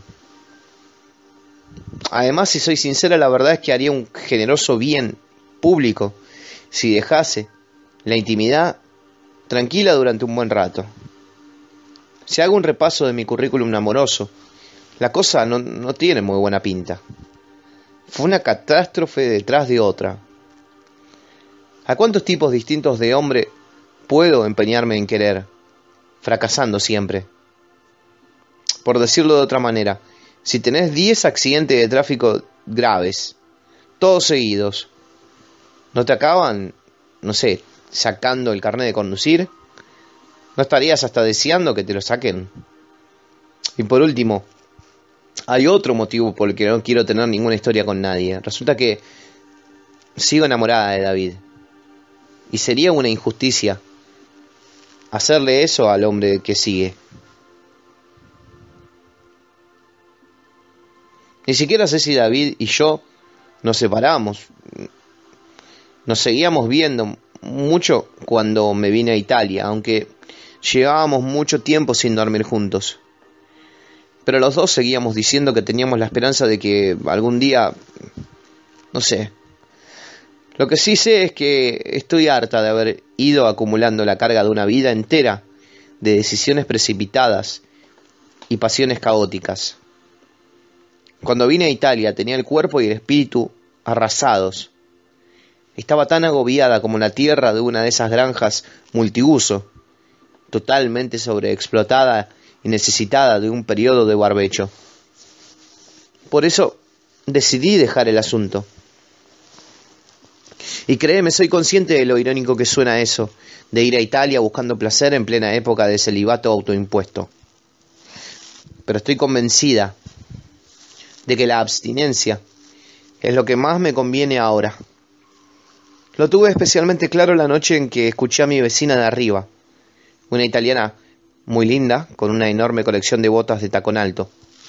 Tener el encuentro más largo y sonoro que había escuchado en mi vida, con sus correspondientes palmadas, saltos, piruetas en compañía del último afortunado al que recibía en su departamento. Este baile, sincopado, duró una hora larga, acompañado con efectos de sonido tipo ataques de ansiedad y aullido de animal salvaje. Cansada y sola, tumbada en mi cama, justo debajo de la suya, lo escuché todo entero. Pero lo único que se me ocurrió pensar fue, la verdad, es que esto del sexo es mucho curro.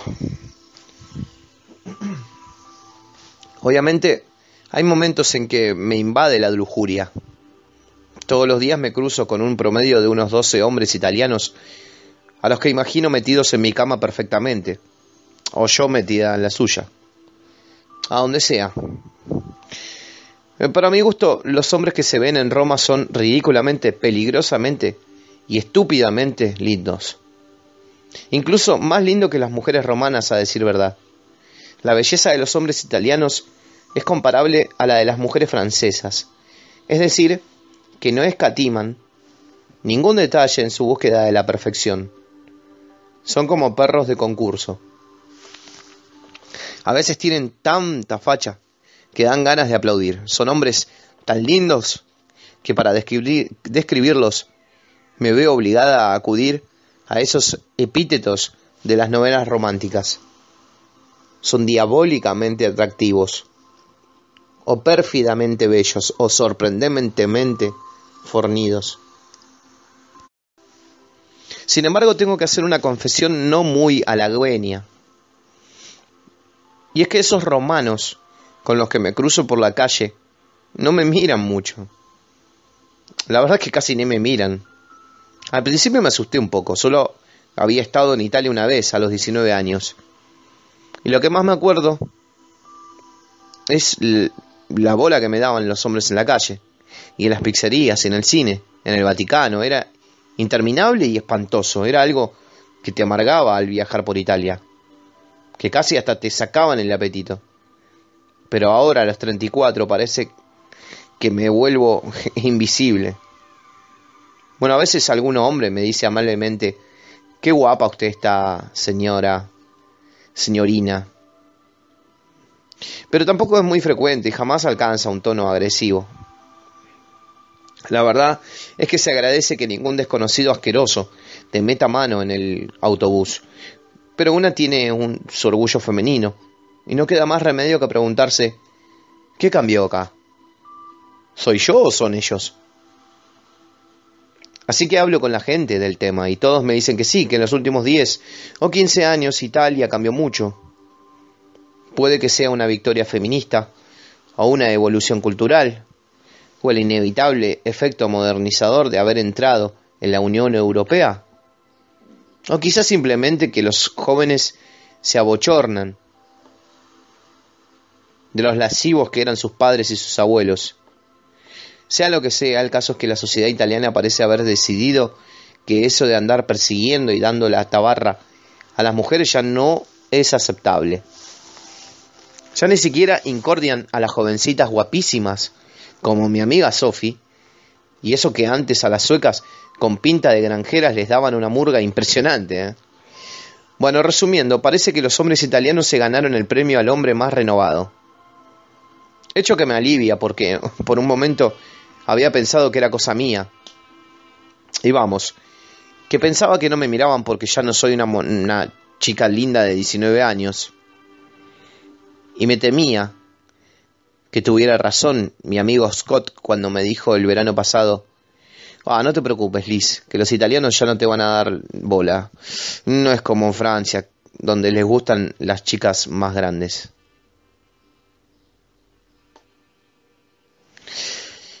Ayer por la tarde fui a ver un partido de fútbol con Lucas Spaghetti y sus amigos.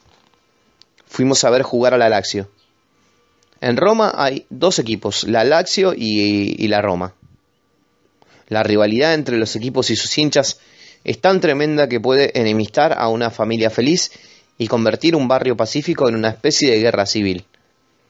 Es importante elegir cuanto antes en la vida si sos de la Lazio o de la Roma, porque ello dependerá en gran medida con quién vas a pasar la tarde del domingo durante el resto de tu vida.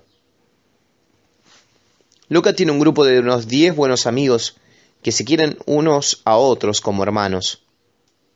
Lo único malo es que la mitad son de la Lazio y la otra mitad del Roma. Y no pueden evitarlo. Nacieron en una familia cuya preferencia ya estaba establecida. El abuelo de Luca, al que me encantaría que llamaran el nono spaghetti, que es como el abu spaghetti en italiano, le regaló su primer jersey del Lazio, color azul celeste, cuando casi no sabía andar. Luca, como él, sería hincha del Lazio hasta el día de su muerte. Podemos cambiar de mujer, dice, podemos cambiar de trabajo, de nacionalidad, o hasta de religión, pero jamás en la vida, jamás vamos a cambiar de equipo de fútbol. Por cierto, en italiano, hincha se dice tifoso, que viene de la palabra tifus, es decir, un tío o un hombre que está enfebrecido. El primer partido de fútbol que vi con Lucas Spaghetti y sus amigos fue para mí un banquete delicioso de palabras en italiano. En ese estadio aprendí muchísimas cosas nuevas e interesantes, de las que no te enseñan en el colegio. Detrás de mí había un anciano que hilaba hermosas cadenetas de tacos que gritaba a los jugadores de campo. Yo no sé mucho de fútbol, pero no perdí nada de tiempo preguntando a Luca simpleza sobre el partido. Lo único que le decía sin parar era, Luca, ¿qué dijo ese hombre de atrás? ¿Qué quiere decir cafone? Y Lucas, sin sacar los ojos de la cancha, me contestaba, gilipollas, ¿qué quiere decir gilipollas? Yo le, escribía y después cerraba los ojos para escuchar la, la perorata del hombre, que era más o menos así. Dai, dai, dai, Albertini, dai. Va bene, ragazzo mio, perfetto, bravo, bravo, dai, dai, dai, via, nella porta. Eccola, eccola, eccola, eccola. Mio bravo ragazzo, caro mio, che cola e cola. Ah! Vaffanculo, figlio di minota. Stronzo, cafone, traditore. Madonna, ah, Dio mio, perché, perché, perché? Questo è stupido e vergogna, la vergogna. Che casino, che bordello. No, no, non cuore, Albertini, fan finta, finta, guarda. Non, non successo niente. Dai, dai, dai, è molto migliore. Albertini, molto migliore. Sì, sì, sì. Eccola, bello, bravo. Anima mia. Ah, ottimo. Eccola adesso. Nella porta, nella porta, nel. Ma affangulo. Cuya traducción aproximadamente sería, vamos, vamos, vamos, Albertini, venga, eso, eso, eso, muchacho, perfecto, bien, bien, muy bien. Venga, corre, corre, corre, a la puerta, al arco, al arco, ya está, ya está, ya está. está. Mío valiente, ya está, ya está. Que te den por el culo, hijo de puta, mierdero, gilipollas, traidor. La madre del Dios mío, ¿por qué, por qué, por qué? Menuda tontería, esto es vergonzoso. Qué vergüenza, qué asco. Nota de la autora.